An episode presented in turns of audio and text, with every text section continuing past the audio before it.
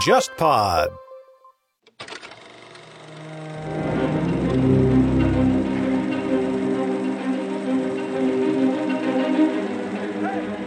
今年七月，忽左忽右首次以国别史为题材推出《谍海译文》付费系列节目《苏联情报史话》。这个系列收获了许多听众的支持与鼓励。这一次，让我们把视野从莫斯科的卢比扬卡转回到中国，回到朝天宫、八宝街，近代中国地下世界的隐秘故事同样精彩。我和午后偏见栏目主播、上海书评执行主编郑世亮一起，从三重视角拆解民国历史上最为神秘的组织——蓝衣社。来自蒋介石的领袖意志如何与一群热血青年的理想主义一拍即合？传说中的复兴社十三太保命运有几多转折？江山青年戴笠又是如何成长为令人闻风丧胆的戴老板？我们现在也在公众号“忽左忽右 （Left Right）” 开通了购买收听渠道，这两季《谍海译文》你都可以直接在公众号菜单栏中点击付费专辑购买收听。当然，你也可以在小宇宙 App 购买收听。欢迎各位把我们的节目分享给更多的朋友，你的分享是激励我们持续生产好内容的最佳动力。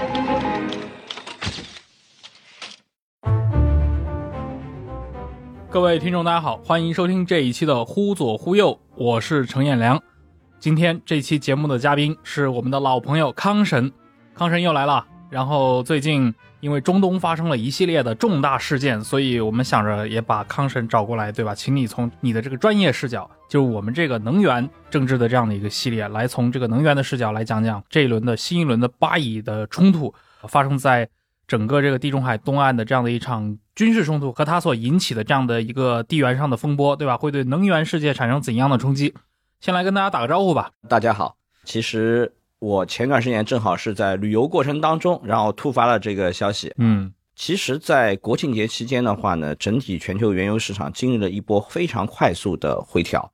那么，正在等大家想看着国内原油期货开盘会有什么样的动静的时候，周末巴勒斯坦加沙地带哈马斯武装的越境袭击大规模展开了。嗯，然后一下子改变了大家对。正在回调过程当中，原油的方向预判啊，如果没有这一个影响的话，那么市场会产生个什么反应呢？因为我们做期货的话，在国内长假休假期间，一定会去统计外盘相应品种它的涨跌幅。那么在今年尤其特殊的是，中秋和国庆是连在一起休假的，所以大家统计完了之后，发现国庆节期间。原本外盘的原油下跌了百分之十以上，嗯，也就是说，如果没有这个袭击事件发生的话，可能国内国庆节之后开盘第一个交易日，原油期货就已经跌停了。你刚说到的，从哈马斯的整个的这样的一个袭击开始啊，到后来以色列进行大规模的军事报复，这个过程当中啊，这个地缘上的新闻，我们在公开的这些大的媒体上都能看得到啊。那么在你们这个交易的世界，在这个能源市场上发生了。什么样的情况？实际上，从我们常规的交易角度来说呢，有一个基本的常识，就是不是所有的地缘政治事件都会对原油价格产生持续的影响。嗯，为什么这么讲呢？因为很多地缘政治事件它并不发生在所谓能源的关键环节上。我们有两个关键环节，要么是能影响供应的环节，要么是能影响物流的环节。嗯，那么为什么这个事情大家比较敏感呢？大家翻开历史的话，这个是。从一九七三年第四中东战争到今天，正好五十周年，这是个大日子。大日子又发生了几十年以来未见的袭击，以色列要以一个非常雷霆的手段进行报复。那么在这种情况下，大家担心的是事态扩大，所以即便在第一时间没有影响到供应或者物流，还是对大家产生了非常高的紧张情绪。那么这样一来的话呢？就使得宏观跟地缘政治再次在这个关键时间点交织了。嗯，那么加上前期交投的情况，以及目前原油价格来到这个位置上，所以对市场产生了非常剧烈的震荡，在一两周时间里面。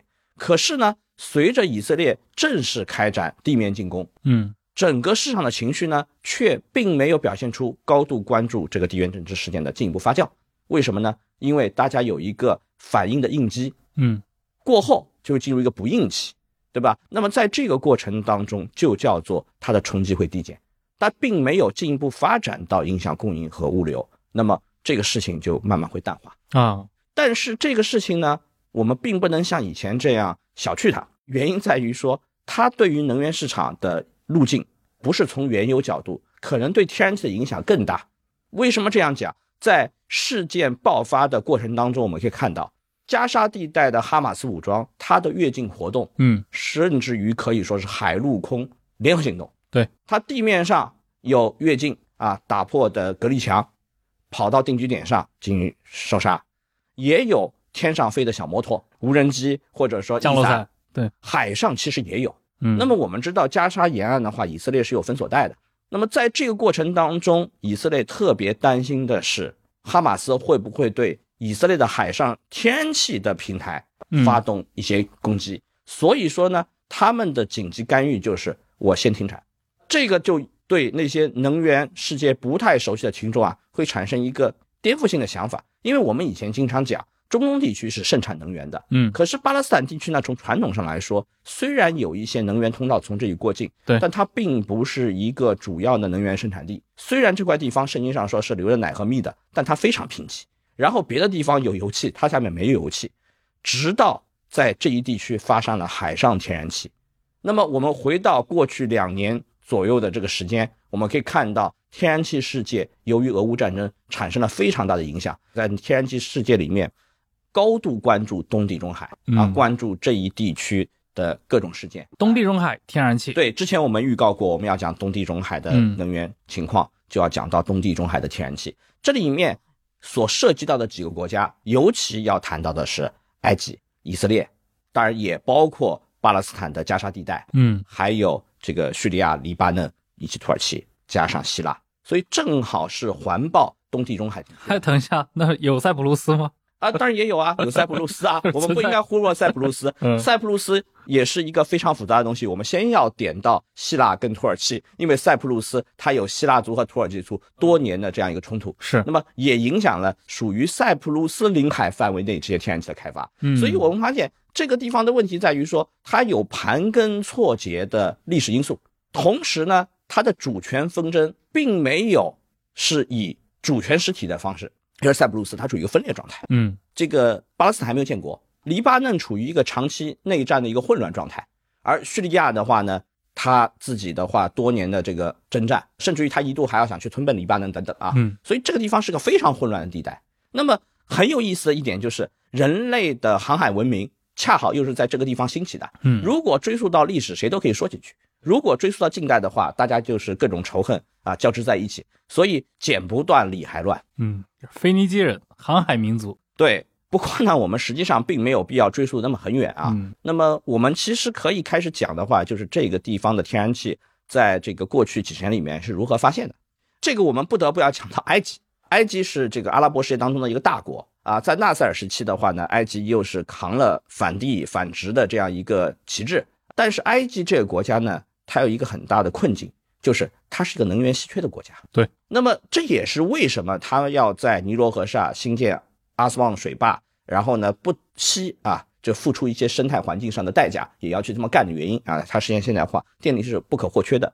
可是呢，在油和气这两项上面，其实它都不是很丰富。嗯啊，那么你不能说没有，比如说它在靠近这个利比亚的这个范围内，它也有一些油，但是跟那些盛产石油的石油输出国来比的话，它的这个体量和它的实际的产量看起来的话，它是一个有能源依赖度的国家，嗯这个是它的一个大的背景。那么这个背景呢，导致说它要维持整个的一个社会运转，就是它要搞这个纳赛尔式的阿拉伯社会主义，嗯它对于整个经济的干预是非常多的，它要给大量的补贴啊，最主要的补贴是去到的粮食和能源。那么在这个纳赛尔身后，萨达特这个时期的话，他的问题已经非常严重了。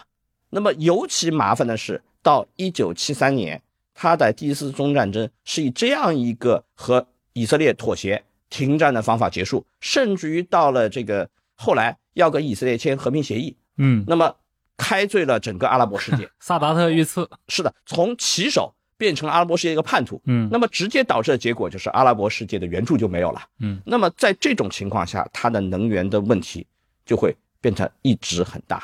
在这个七十年代末到八十年代初能源价格高涨的情况下，那么对于埃及自己国内的经济是一个巨大的一个损害。这也是后来为什么民怨在暗地里面滋长，最后出现了这种恐怖分子暗杀萨达特的活动。它并不完全是在政治上他站队的问题，也有常年的经济从纳赛尔时期开始埋下的伏笔。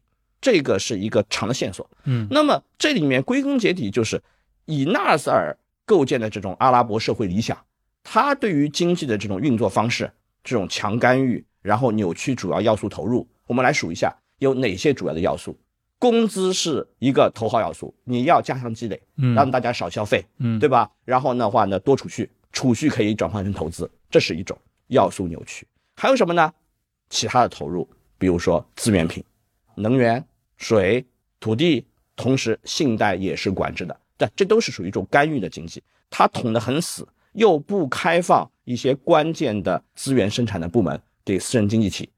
那么这种格局从长期来看，那么在能源的生产方面是面临很大的问题的。嗯先不谈有没有，这资本就是不进来。这个情况一直要到纳赛尔死后差不多四分之一世纪，从他死到一九九五年嗯才得以解决。这就是部分解除了国内天然气资源勘探和开采的管制，终于向私人企业开放。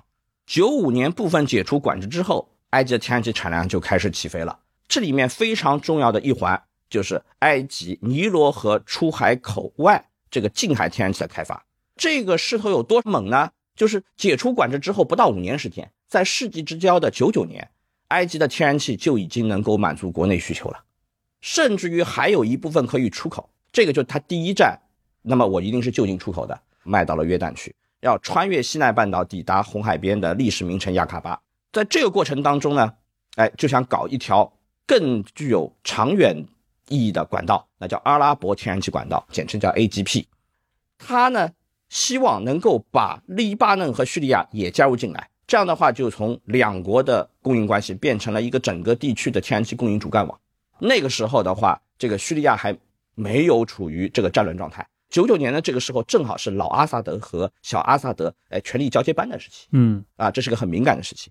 然后呢，后来谁来参与了？我们知道，在九十年代末的时候，这个地区其实处于一个相对来说比较平静的状态，所以这个时候，像以色列、土耳其、伊拉克也开始参与到这个跨区域管道的项目当中去。那这个地区啊，我们从历史上来说叫做新月地带，嗯对吧？或者叫新月沃土，这些国家都被集合到这样一条具有战略性的管道当中去。天然气管道，哎，对，叫阿拉伯天然气管道，叫嗯 AGP，这跟我们之前聊过的那个原油管道不是一回事儿。啊，不是一回事儿。之前我们聊过那个跨阿拉伯管道，那主要聊的都是石油管道。那是在半岛上面的。嗯这就是因为一个原来不是作为主要能源生产国的国家，开始发现了大量资源之后产生的结果。嗯这个是九九年前后。那么这一条管道呢，正式开始拓线规划，大概差不多是零一年的时候。那个时候小阿萨德才回国不久嘛。那么他第一阶段呢，是从埃及的阿里什到约旦的亚喀巴第一站，然后呢，这个线路在二零零三年七月份投入使用，然后到二零零八年二月第四阶段完成之后呢，就已经能够通到叙利亚的霍姆斯啊。这个地名很多人可能比较熟悉，因为它是在叙利亚内战当中被打得一塌糊涂的地方。嗯那么这一条管道到零八年，一个是金融危机，在最终端就土耳其它的整个能源消费的话，当时一度是有问题的。同时的话呢，在多国协作修建长途管道方面，很多项目在这个线都停摆了。所以后面的阶段，它的延伸线要从这个霍姆斯，然后再通到阿拉伯，然后再到土耳其的基利斯，这个延伸线因为种种原因，金融危机的打断，以及后来叙利亚的内战爆发，哎，就处于一个停止状态啊。其实已经动工再造了，但是后面的话就推进不下去。嗯更要命的是什么呢？最要命的就是一一年，从一零年年底爆发的阿拉伯之春，整席卷整个阿拉伯世界。那么埃及当时是换了这个政府的，甚至于一段的话，穆兄会还上台。对那么在混乱时期，埃及天然气产量出现锐减，导致没有余量出口。就是你好不容易用了十来年时间把管道修起来了，最后因为你的国内政治形势的动荡，导致天然气产量又再次下跌，那么就没有余量出口了，这个管道实际上也就没有太多意义了。特别是这个管道的运行还受到了很多恐怖袭击啊，因为我要给政府眼色看啊，那么我最后就去炸了管道，所以导致这条管道在二零一二年被关闭掉。那他为什么不直接从海上走呢？确实有这个想法，海上走我就可以液化，液化卖 LNG，我可以卖到很多国家去。嗯但是呢，你要知道，在世纪之交的时候，能源价格还不像后来那么高。然后呢，我我对着地中海地区，地中海地区是有传统的 LNG 出口国的，那就是阿尔及利亚。就是你作为一个后发者，要跟已经锁定长约的这些供应商要形成竞争关系，其实不那么容易。你按说的话，你要埃及直接从它的海岸线 LNG 压缩出口，嗯其实是要比卡塔尔更好的，对不对？你至少不要穿越红海和苏伊士运河，我就可以直接卖，成本相对更低。你说这种还是液化装船啊？液化装船 LNG 出去啊，对吧？那你要修海底的管道，是不是比陆上管道更更复杂一点，对不对像对？北溪那样。这当时的话，大家不愿意去搞这些东西，对吧？然后我就近阿尔及利亚，我可以卖到法国去，嗯我可以卖到意大利去，对吧？甚至于说我突尼斯在旁边，我可以有过境，我也有可以设 LNG 站啊，对吧？我国家不大，但是我可以把管道通过去。所以在这个北非地区，撒哈拉天然气是占主导的。嗯甚至于那个什么时候呢？那个时候是在零一年前后的时候，零一年前后的时候，在卡扎菲其实也比较老实啊，嗯，对吧？对，他八十年代啊，因为洛克比和其他恐怖袭击，他被长期制裁。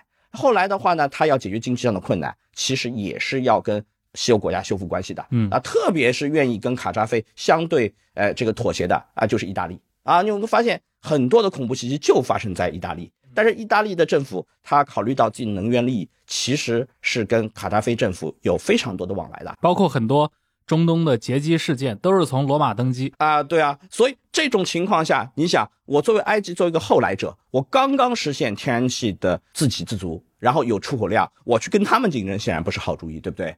但是呢，我就近穿越西奈半岛，我去卖到约旦是可以的。嗯然后呢，那个时候的话，以色列经济也在成长过程当中，其实以色列也可以要。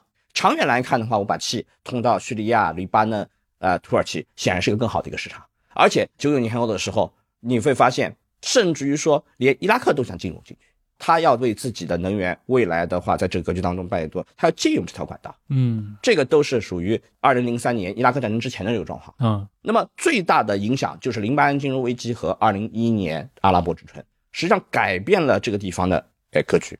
嗯，其实就是让这个管道等于是基本上停止运作了。对的。那么这个里面呢，我们看就有一个叙事，这是什么叙事呢？我们之前谈到过一个术语叫管道斯坦战争嘛。嗯，然后管道斯坦战争呢，我借用了这个术语，前面讲了很多油的管道的事对情，。原油管道。对吧？因为最早的话，你从塞克斯皮克协定里面，它就有从基尔库克出去的管道所以你看现在竞争。那么这个阿拉伯民族呢，它对于这种事情其实它有条件反射。那么等到二零一二年的时候，哎，卡塔尔半岛电视台它用管道斯坦战争来向西方来阐述这个地方的地缘政治。结果引起了很多 民间地缘政治爱好者的欢迎啊，因为这个口味很符合大气党，对不对？也就是说，因为这是条天然气管道，所以的话呢，我代表全球最主要天然气出口国的利益的卡塔尔，他就对这条管道非常不欢迎，以及呢，全球最大的管输天然气的市场老大谁呢？俄罗斯。因为你这条管道的话要去土耳其去，对不对？所以的话呢，他们就想在背后要搞黄这条管道，哎，所以 介入这个地方的纷争，对吧？那这很符合大气党的口味吧，嗯对吧？搅得越乱的话，大家叙事上来说，哎，觉得这个东西就非常新奇。所以，二零一二年曾经一度有这个说法。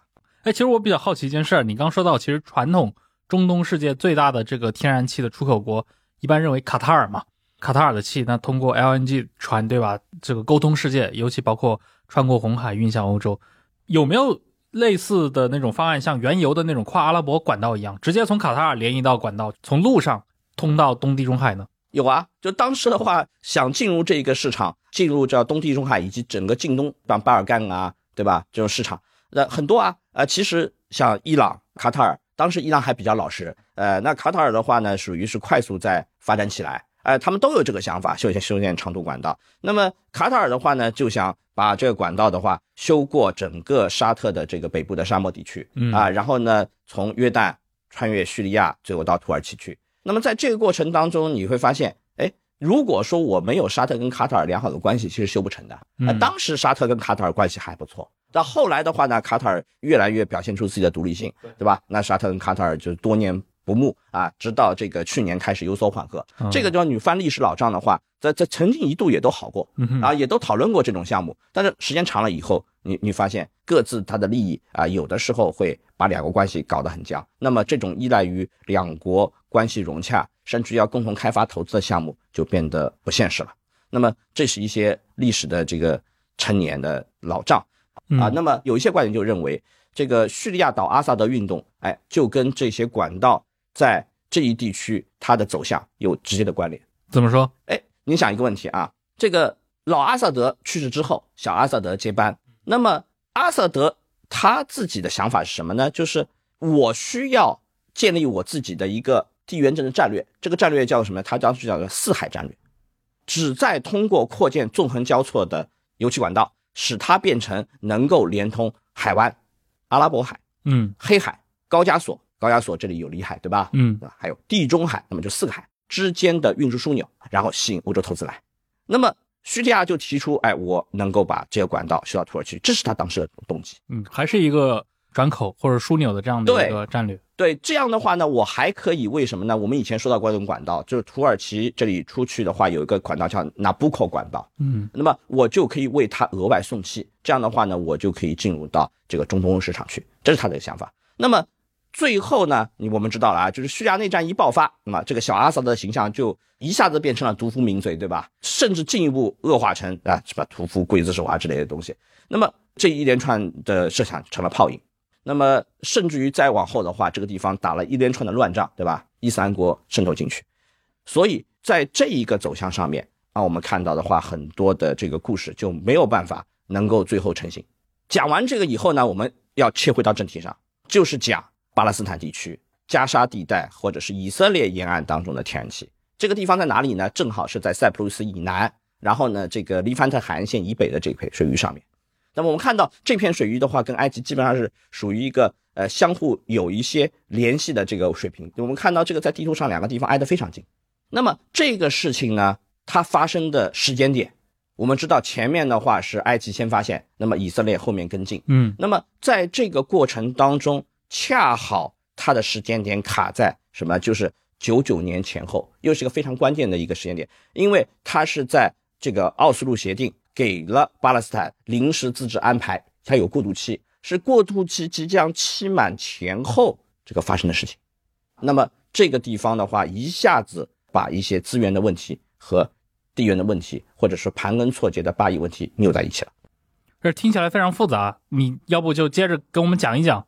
如果大家回忆一下的话，在九十年代初啊，就是奥斯陆协定怎么签署的，它的时间点非常重要。今天我们去讲这个呃巴以问题，讲最新的袭击以及以色列的报复，那我们都会谈到这个奥斯陆协定，对吧？其实刘毅已经科普过很多了。这个奥斯陆协定呢，它的全称叫做临时自治安排原则宣言，啊，它是个宣言，就大家表示认可这个安排。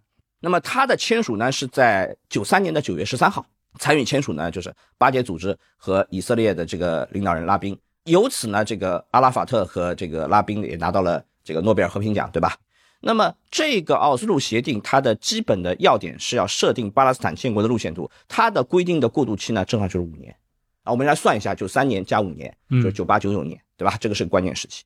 那么他要求呢，以色列国防军从被占领的巴勒斯坦领土，包括加沙地带撤军，就是按照原来两国方案，它的过渡期。完成之后，那么巴勒斯坦应该能够建国。但是这个时间的话呢，恰恰在整个的巴勒斯坦地区，我们发现，哎，阿拉法特没有办法摆平他自己下面的人。对，这也是现在很多人都会讨论的，就认为阿拉法特永久的错过了曾经有过的那样的一个机会的。对，然后又过了一年呢，就沙龙就强行参拜了阿克萨清真寺嘛，对吧？激发了这个巴勒斯坦人民的大起义啊，那么就是零零零一年这个事情了。对，这第二次英提法达。对，那么这个地区。它是后继于这个埃及的开发，嗯、那么这个地方呢，它的好处是以色列比较有钱，它跟西方关系比较好。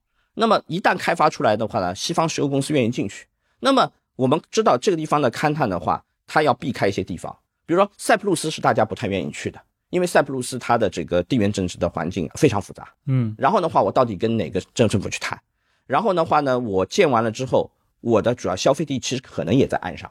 要么就往远了运，要么就是运到以色列去。而以色列呢，它有消费，它也有比较好的合作关系，而且它是一个西方承认的主权国家，然后这种矛盾的话，就仅限于就是加沙地带这个地方。嗯，那么加沙地带的麻烦在于什么？加沙地带海岸线其实不是很长的，啊，大概差不多二十五英里左右，嗯对吧？但是你拓出去两百海里，那么这个里面的天然气是一个不好解决的资源。这也算是现在巴勒斯坦实控区里面唯一临海的地方嘛。啊，是的，所以如果说没有加沙地带的话，那巴勒斯坦是一个内陆国。嗯其实巴勒斯坦我们一直说它的经济是高度依赖于外国援助的，嗯，对？吧？假设的话，它是一个能够有效的政治实体的话，不会像后来像那个加沙地带变成哈马斯割据的一个状态的话，那么也许的话，这部分天然气早就开发出来了。那么这个地方的话，我们就要有一个基本的一个想法，就是以色列不断的去压缩加沙或者是约旦河西岸它的一个空间，在地面上面我们看到的话，比较多的就是修建犹太人定居点。那么海上呢，它是压缩，不会让你有任何的条件，是以一个能够主权实控的方法去触碰它的领海啊和它的专属经济区。其实也是等于是断送掉它的这个经济潜力。呃，是的。然后呢，随着时间推移，因为它经常闹事儿嘛，对吧？然后呢，导致说两国方案被搁置。那么最好这个状态就维持下去。那否则的话，你会发现双方更加多的矛盾会变成能源上面去。你如果是这种情况下的话，以前我们听说过，像伊拉克和科威特之间啊，因为岸上的石油资源啊，你可以打一些协警啊等等会，对，那这个这纷争就会更大。叫什么吸管效应？而这个就会导致冲突。所以，其实从海上压缩加沙的空间也一直存在的。但是那部分的这个专属经济区里面的天然气资源，理论上也是以色列也是没有权利去开发的，是吧？如果说是两国方案，巴勒斯坦是一个完整的主权国家嗯，它的这个领土、它的这个主权都是完整的话，那么不仅有陆上主权，也有海上主权，嗯也包括由此要领海基线出去这一系列的专属权益啊，全部要放进去。所以这是个非常复杂的问题。嗯那因为我一些啊、承认巴勒斯坦国家，我是可以把它当做一个主权国家去看待，能够有开大使馆这样的行为。嗯，但是呢，实际上你在实操过程当中，由于种种的问题，特别是第二次经济法达以及这个零六零七年之后，其实法塔赫被赶出了加沙地带，它变成了一个割据状态。对，那么以色列其实是有更加好的借口去压缩它的空间。嗯那么，嗯，你是不会让它能够掌握这个资源的。嗯，那么对于巴勒斯坦内部来说，你这是个割据地带。然后如果说你能够去动，你进了自己的腰包，那么约旦河西岸这拉姆安拉的巴勒斯坦民族解放政府就更管不了加沙了，对吧？嗯当然了，我们倒过来说，以目前的这种割据状态，即使不发生这种大规模越境袭击，导致以色列要这样，甚至于做出一种推平加沙的姿态的话，实际上也很少有石油公司敢去跟呃哈马斯合作。那当然，因为你从我的这个所在国来说的话，是不会去承认这样一个主权完全未定的这样一个割据地带的呃失控人的。对，所以这个就是在这个九九年之后引发的矛盾。如果说它能失控，也许可能经济先行都未可知。嗯但是你最后发现呢，这以色列变成了先走一步。嗯所以最后的结果就是以色列的天然气产量呢是持续增加，甚至于一度认为呢，以色列实现能源自给之后，能够成为欧洲重要的天然气补充。由此，大家都是野望越来越大，对不对？哎，终于要把这个触角往这个塞浦路斯去移动。呃，那么我如果有潜力的话，呃，除了以色列以外，我是不是塞浦路斯我也可以不管？因为塞浦路斯的情况总要比巴以要稍微好处理一点。那么就开始往更加多的远海去走。那么一旦去拓展之后呢，它的矛盾就开始转移。转移什么呢？就是你塞浦路斯跟埃及怎么分配这些资源？你可能离塞浦路斯更近，离埃及稍微远一点，但是我要考虑到双方的专属经济的划线在哪里，然后土耳其也要插一脚，以及说，哎，我最好把这些收入能够放在塞浦路斯的土耳其的族的这个政权里面，所以这个里面一连串博弈在这个地方就展开了。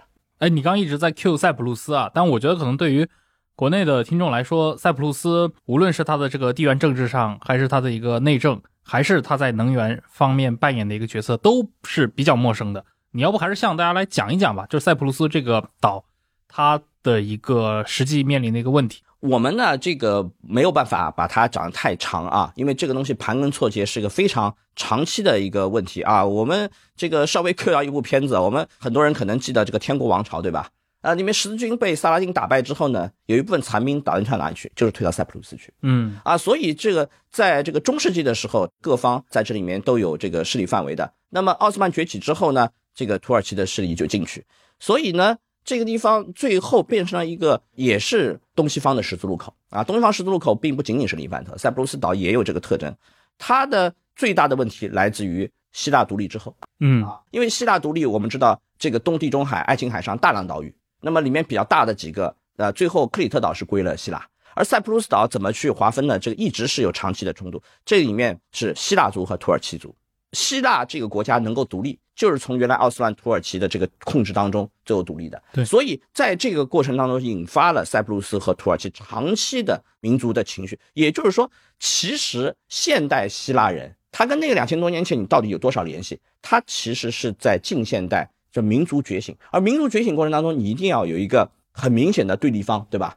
就像中华民族的认同感是几次这个民族解放战争引起的，对吧？嗯那么一样的，希腊和土耳其的长期的这个战争，导致说，哎，最后映射到就是塞浦路斯上面，这个两族人也是长期内战。那么，二零一零一一年，以色列发现天然气之后，那么国际资本开始越来越多的要去想获得这部分资源。当时的背景就是在金融危机之后，原油、天然气价格一度下跌。但是到了一二年之后，虽然美国页岩油气革命取得了成功，但是它还并没有能够充分影响到全球的供应平衡表啊，这还是美国的一个革命。为什么？因为它油气资源它不好出口。嗯对吧？气的问题是没有基础设施，油还有政策管制，所以呢，对于欧洲来说的话，在面临第一轮的俄罗斯和欧洲的天然气争端之后，就已经开始有这个想法了啊，我要去找新的来源。那么看到以色列有发现之后，很快国际石油资本就开始寻求在毗连的塞浦路斯地区进行勘探。那么到了二零一四年乌克兰危机之后呢，就资本进一步涌入到这个地区，开始加速了。嗯这个问题在哪里呢？问题就是前面我们说了，塞浦路斯岛上这个两族的这个长期纷争，使得欧盟就很作难。欧盟和世界上大部分国家都是不承认首府在尼克西亚的就北塞浦路斯土耳其共和国。嗯从关系上来说，你要去碰这个，你会引起非常复杂的欧盟跟土耳其之间的关系。在那些年当中，土耳其它跃跃欲试，想要加入欧盟，而欧盟呢制造各种借口，的不让土耳其加入这个呃多国构成的共同市场。然后，如果你额外再加上塞浦路斯土耳其族控制地区的天然气开发的话，那这个事情就变得呃没完没了了，对吧？所以大家是回避的。那么开发区块选哪里呢？选在塞浦路斯南边这一圈，恰好这个地方，你看就跟以色列对面对，遥相呼应。对，谁去干了？意大利的艾尼跟法国的道达尔啊，我们以前经常说老七姐妹，对吧？然后后面又新出的这个公司，里面代表欧洲系的是油气巨头的话，那除了这个英荷的壳牌和英国 BP 以外，啊，非常著名的就是意大利艾尼克法国道达尔嘛。嗯他们作为地中海沿岸国家，对于地中海东岸的这部分天然气的话，那一定是非常感兴趣的。嗯然后这两个公司呢，连带还去搞了很多联合项目。那么有这种非常有经验的国际石油巨头去参与的话，那么这个地方你只要有资源开发出来是早晚的事情。所以相继就发现了一连串的气田。很有意思的什么呢？他们的这个气田的命名啊、比如说什么卡利普索啊、格劳克斯啊、格罗诺斯啊、宙斯啊，那么这一些东西，它是在这个希腊族的这个范围内，又是呃西方的石油公司来开，正好相得益彰，对吧？所以这个非常非常有意思的就是这个地区的开发是有意识的去回避历史矛盾，但是呢迫切性很强，因为这个地方的气能够很大程度上实现欧洲摆脱对俄罗斯管束天然气依赖这一个基本的现实，因为这个现实是要持续了几十年。嗯而不是说欧洲人没有发现问题，欧洲人醒过来的时候也比俄乌战争要早很多年。然后欧洲人的勾心斗角，就好像德国人，我就是要踢开其他国家，修一条直通的管道，甚至于还要去修复线，那就是北溪管道。而其他国家呢，面临这个情况，他会找自己的解决问题的方法嗯啊。这个就是过去十几年在东地中海一个很重要的博弈。嗯，哎，在整个你说的这条网络里面，像塞浦路斯背后会涉及到有很多土耳其的这样的一些利益的牵连啊，或者说土耳其的影响，这个会体现在比如说东地中海的这个天然气开发上吗？会的，比如说啊，这里面非常重要的这个矛盾，我们前面讲了，就是当埃及天然气发现，而以色列天然气未发现的时候，整个基本的走向是埃及向土耳其去运气，嗯。所以这两个国家在沿线当中当时有合作，特别是一头一摸，它的合作就比较密切。嗯。呃，其实，在很长一段时间，以色列跟土耳其的关系也是比较好的。土耳其是北约国家，而以色列呢虽然不是北约国家，但是跟北约最大的盟主关系非常密切。今天我们讲这个在中东地区有几大的这个美国的注视，对吧？埃及是一个，沙特是一个，以色列是一个。这个前面的话，刘一跟沙欣都有聊到这个情况，嗯，对吧？呃，那么在这个近东地区的话，美国需要在这个北约当中要协调希腊跟土耳其的关系，而这些域内国家的话，他们互相之间会根据自己的战略意图。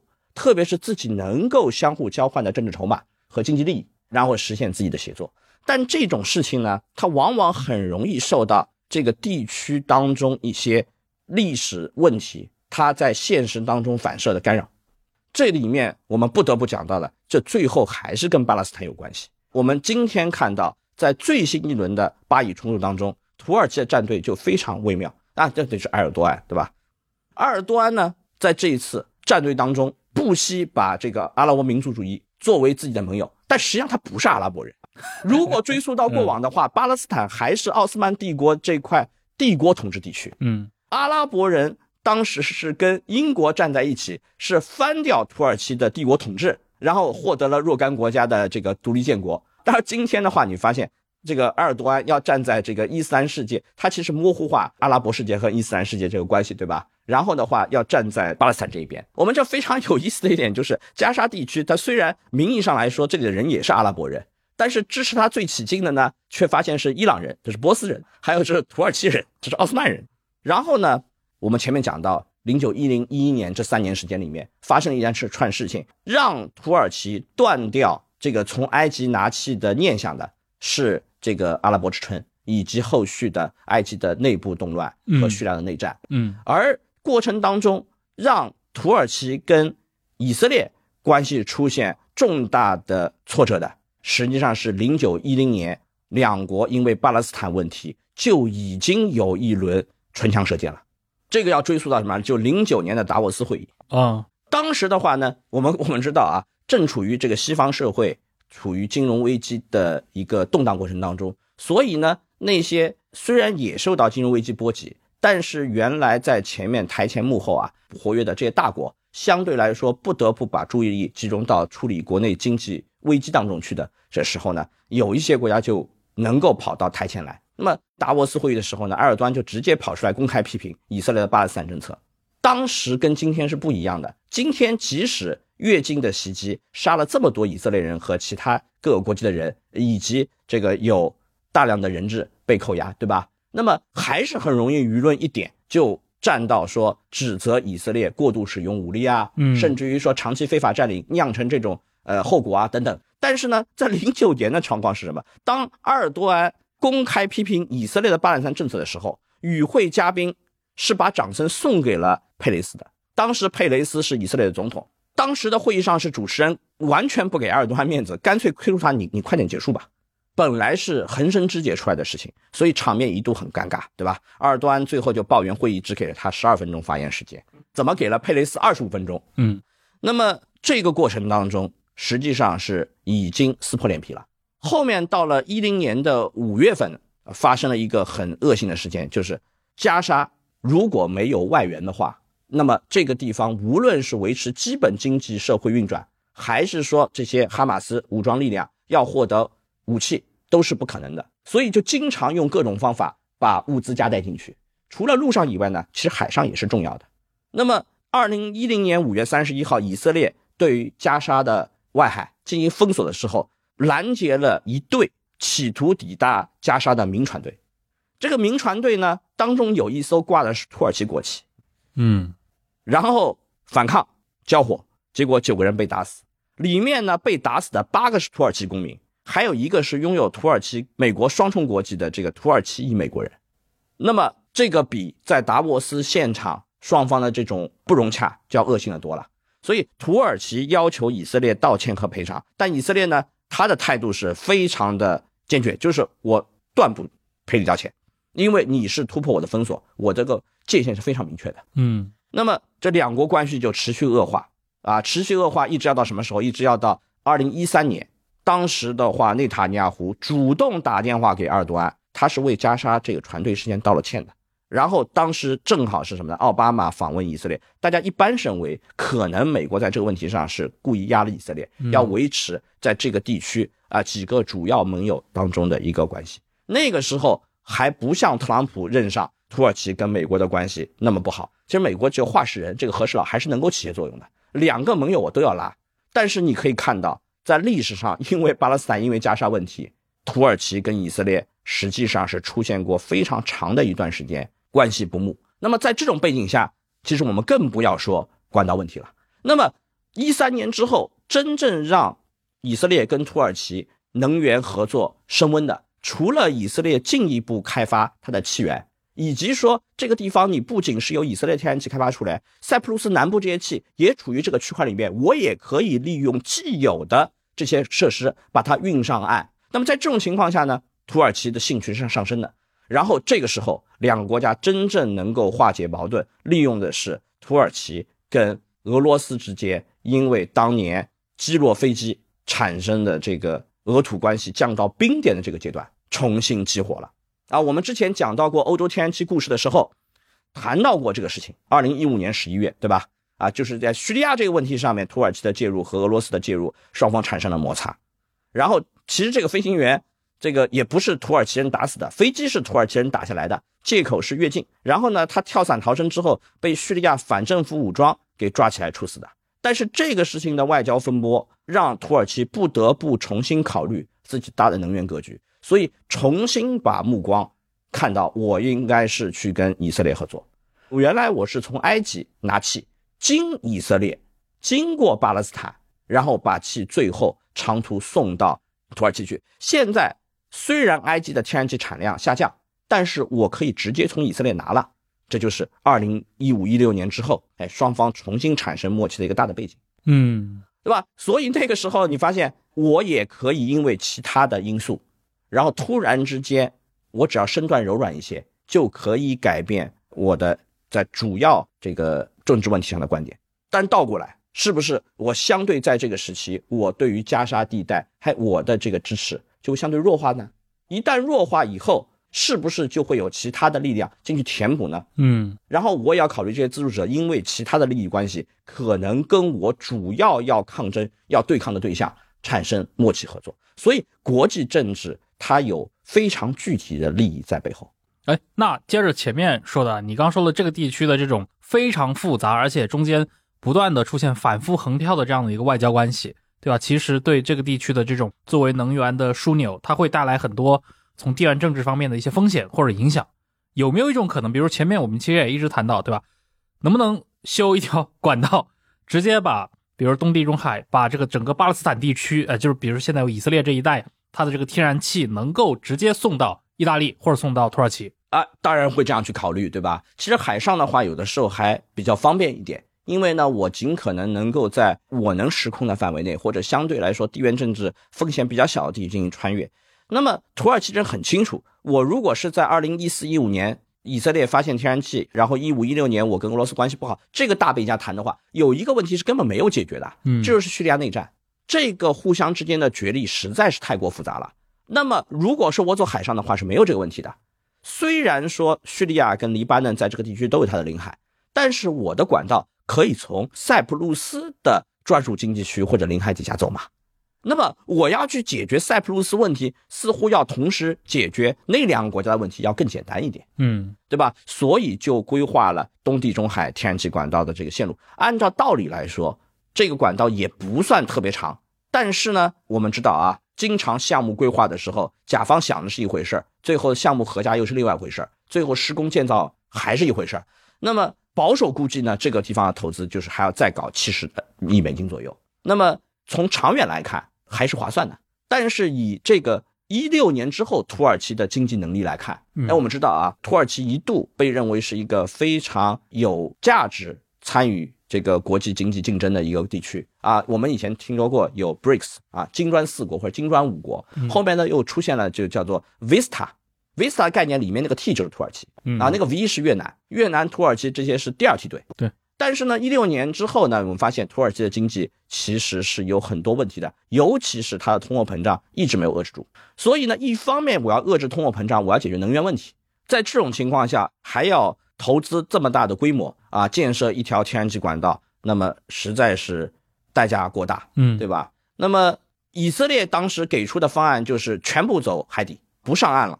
然后呢，它有一个气田是它最早发现的，叫利维坦气田，然后送哪里？送到土耳其的南部啊，杰伊汉。那我们之前反复讲到，杰伊汉是东地中海地区能源的一个重要枢纽。啊，我们有一条重要的管道叫 BTC 嘛，它这个管道的话，终点就在杰伊汉港。这个路线上就只穿越塞浦路斯的专属经济区。那么需要的就是在北塞浦路斯问题上，土耳其是不是要做出一定的让步？而且这个好处是什么呢？好处是没有太多欧盟的参与，我可以通过两国协作，或者说顶多里面加上塞浦路斯的希腊族和土耳其族，我就能解决的。你提到这个利维坦气田，它相对比较早开发，其实也就是二零一零年。哎，前后，但正式有产量投上来，那就是到了几年之后的话呢，周边地区的话有一些新的气田，但是大范围上来说的话，呃，你可以认为是在同一个年代里面。嗯，这以色列这个天然气确实是一个很近期的这样的一个事情。对，谈的人不多，但实际上对于急需各种各样气源来实现自己能源供应多元化的欧盟来说，在很多的能源谈讨当中。其实都把目光放在了以色列的出口潜力上，这个还是在这个二零二二年俄乌战争之前，而俄乌战争之后呢，病急乱投医，欧洲的话，甚至于都把这个希望放在了埃及上面。这个时候呢，从这个穆尔西到塞西嘛，对吧？这个过程当中，埃及国内的政治情况已经稳定下来了。嗯，那么天然气产量呢是有所恢复的，而且的话呢，在去年俄乌战争的大的背景下，埃及。重新恢复了 LNG 港的作业能力啊，这样的话呢，就是我可以挤挤啊，把自己的这个气挤一遍出来。因为本来的话，这些气还是要卖出口的。以色列自己有了天然气之后，我也不需要埃及的，甚至于在埃及的天然气产量最低的时候，以色列还实现了反输。啊，就埃及来购买以色列的天然气。那么，那埃及的话，它的经济状况的话，不能再这样搞下去，对吧？我有气最好是能。是不是天然气发电在埃及整个用电当中占比非常高？是属于比较高的。那么我们知道啊，就是在中东地区的话，因为有油嘛，中东地区缺煤炭，所以呢，它的煤电的比例非常低。然后呢，话有水电的一些国家呢，还能榨出一些来。所以呢，就是你从单纯从比例上来说的话，肯定还是产油国它的比例高。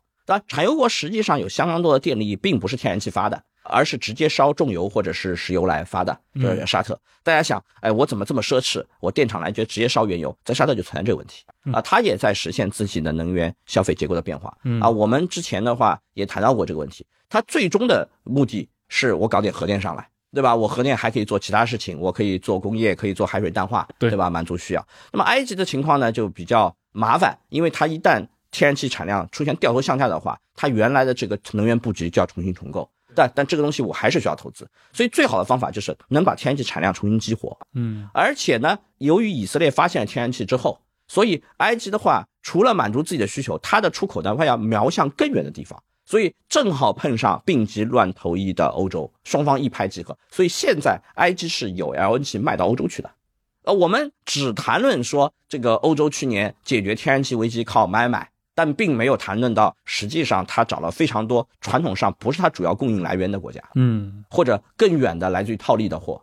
那么这个过程当中，哎，埃及以后啊，可能在它经济上面能找到自己一个长期维持经济的一个线索，这就通过跟欧洲的天然气纽带。嗯，在世界地图上，对吧？它是一个其实面积并不大的国家，但是埃及人口已经超过一亿了，它是在中东是一个。可是人口非常稠密的一个国家，对，因为从道理上来说的话呢，它的自然环境的话也是处于一个干旱地区，对。可是呢，它有尼罗河谷地，特别是尼罗河三角洲，你要说这个水文。或者是光照条件还能种出不少的粮食出来，但久而久之之后呢，因为它是人类历史上垦殖时间最长的一个地区，罗马时代它就是粮仓，哎，再加上近代以来的话呢，经济作物和这个农田相互争夺，对吧？还要从域外地区进口很多粮食，比如说从土耳其、俄罗斯进口小麦等等。曾经是罗马帝国的粮仓，倒过来需要进口小麦，所以所以这是一个非常奇葩的国家，它必须要找到自己能够经济发展的长期的支撑，所以能够有能源出口，这个是。在这个五十年代、六十年代，纳赛尔在台上的时候，不能想象的事情啊。嗯，哎，所以听你这么一讲的话，整个东地中海的这个呃天然气开发，刚讲了从最早的埃及到近十几年来崛起的像以色列，包括还有像那个正分裂当中的这个塞浦路斯，它的这个南部这个区域。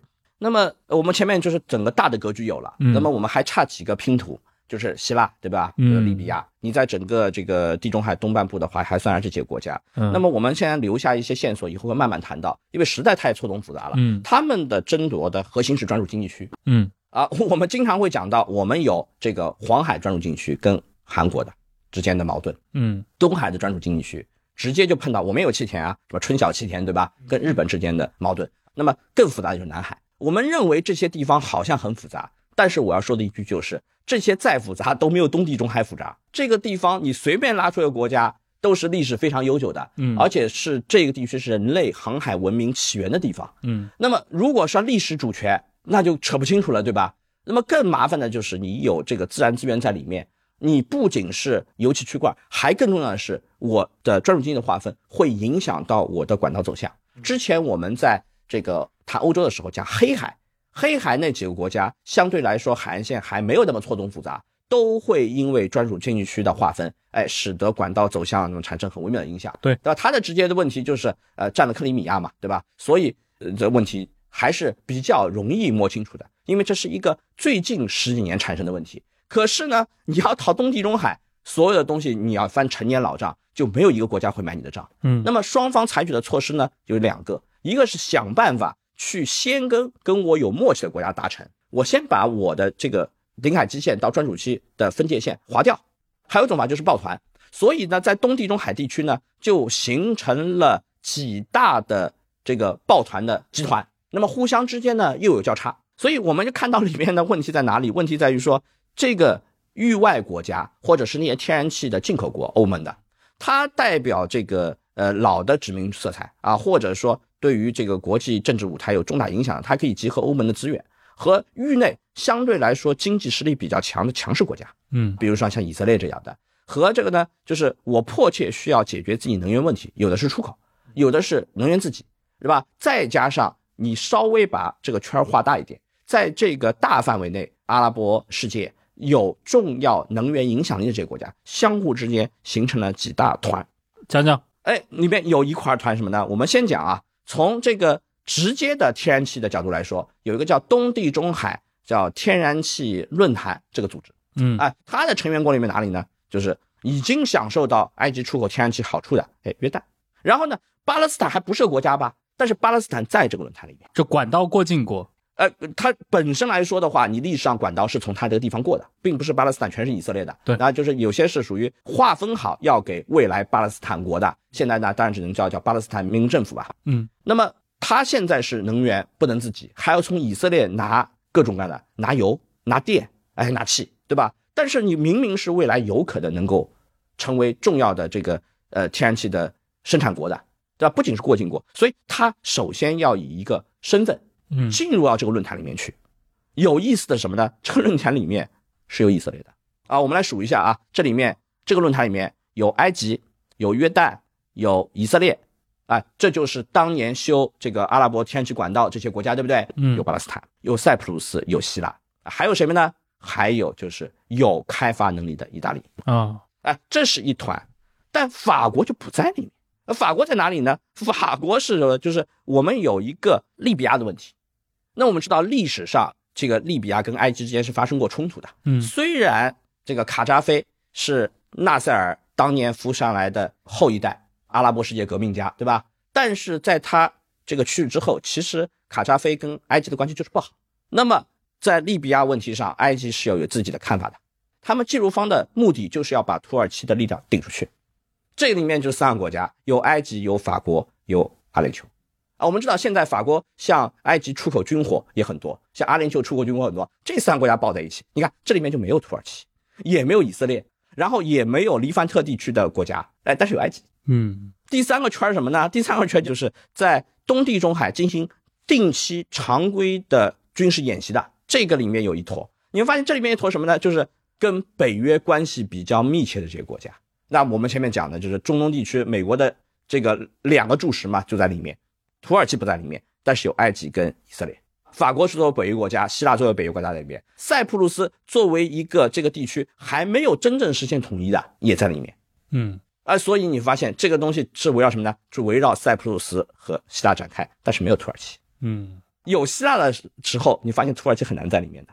就一方面，埃及和法国串通在一起，想办法要把土耳其的势力从利比亚冲当中挤出去啊。另外一方面呢，又希望在这个塞浦路斯问题上呢，要打压土耳其啊，因为打压土耳其实际上就是打压塞浦路斯的土耳其族嘛，对吧？嗯你会发现这里面是不是这几坨东西在东地中海就搅在一起啊？我们其实根本就不用画地图，我们想一想这些呃矛盾冲突的话，画这几个圈儿，可能就已经发现这里面互相之间的话是利益犬牙交错，哎，合纵连横会非常多，会在未来形成非常多的戏码，尤其是什么呢？就巴勒斯坦现在会形成一个新的焦点，嗯所以我就说巴勒斯坦有气。我们再回过头来，我们讲巴勒斯坦的时候，我们现在依然会有这样的问题，就是我到底把巴勒斯坦叫做一个国家还是一个地区吧？按照传统上来说，我们叫做巴勒斯坦，对不对？没有以色列的时候，欧洲的难民、犹太难民也是我要去巴勒斯坦，所以巴勒斯坦有气就是这么来的。它确实有气，在它的海上是有天然气发现的。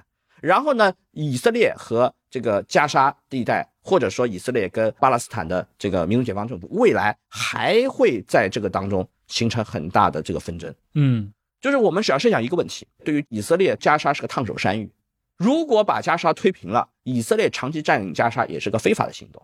如果把哈马斯打跑了，那么是不是说阿姆安娜的政府要重新回到加沙去？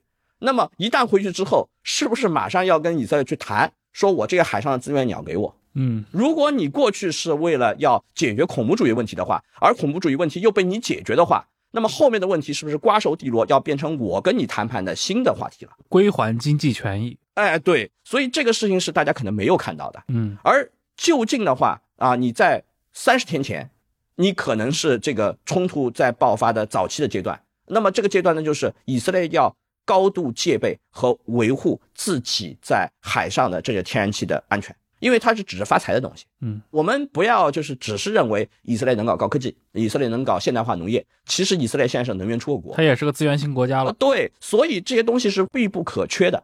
而欧洲呢，你现在面临这种情况，你可能在这个加沙的这个问题上面去过度的去踩以色列吗？做不到，嗯因为以色列实际上在给欧洲供气，而且现在是冬天了，所以这也是欧洲很多国家政府一定要出来听以色列的原因。啊，所以它这个等于是关闭这些开采平台、关闭管道本身的话，也是一种筹码和姿态。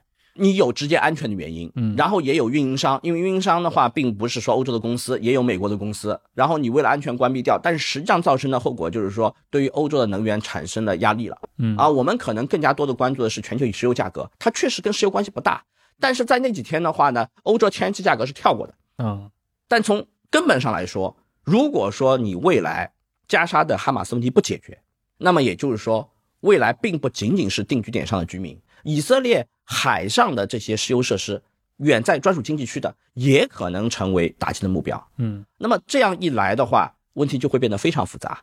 所以在现在这种状况下，并不仅仅简单的是谁谁谁又挑起一个新的战场啊，因为很多人怀疑是不是我要围魏救赵。但从形式上来说，只要对我海上的石油设施有威胁，我就必须要确保安全。我们现在看到的很多似乎不是那么很好理解的呃政治行为，嗯啊，其实是很简单。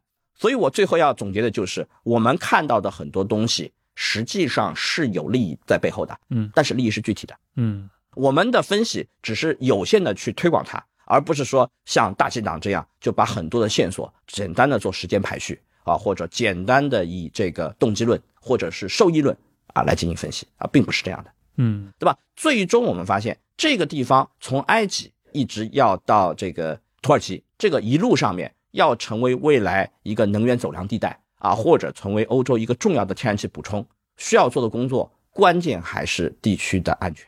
嗯，所以再次回到我们反复讲的一个事情上面，地缘政治、能源政治，它里面背后的东西都是具体的利益。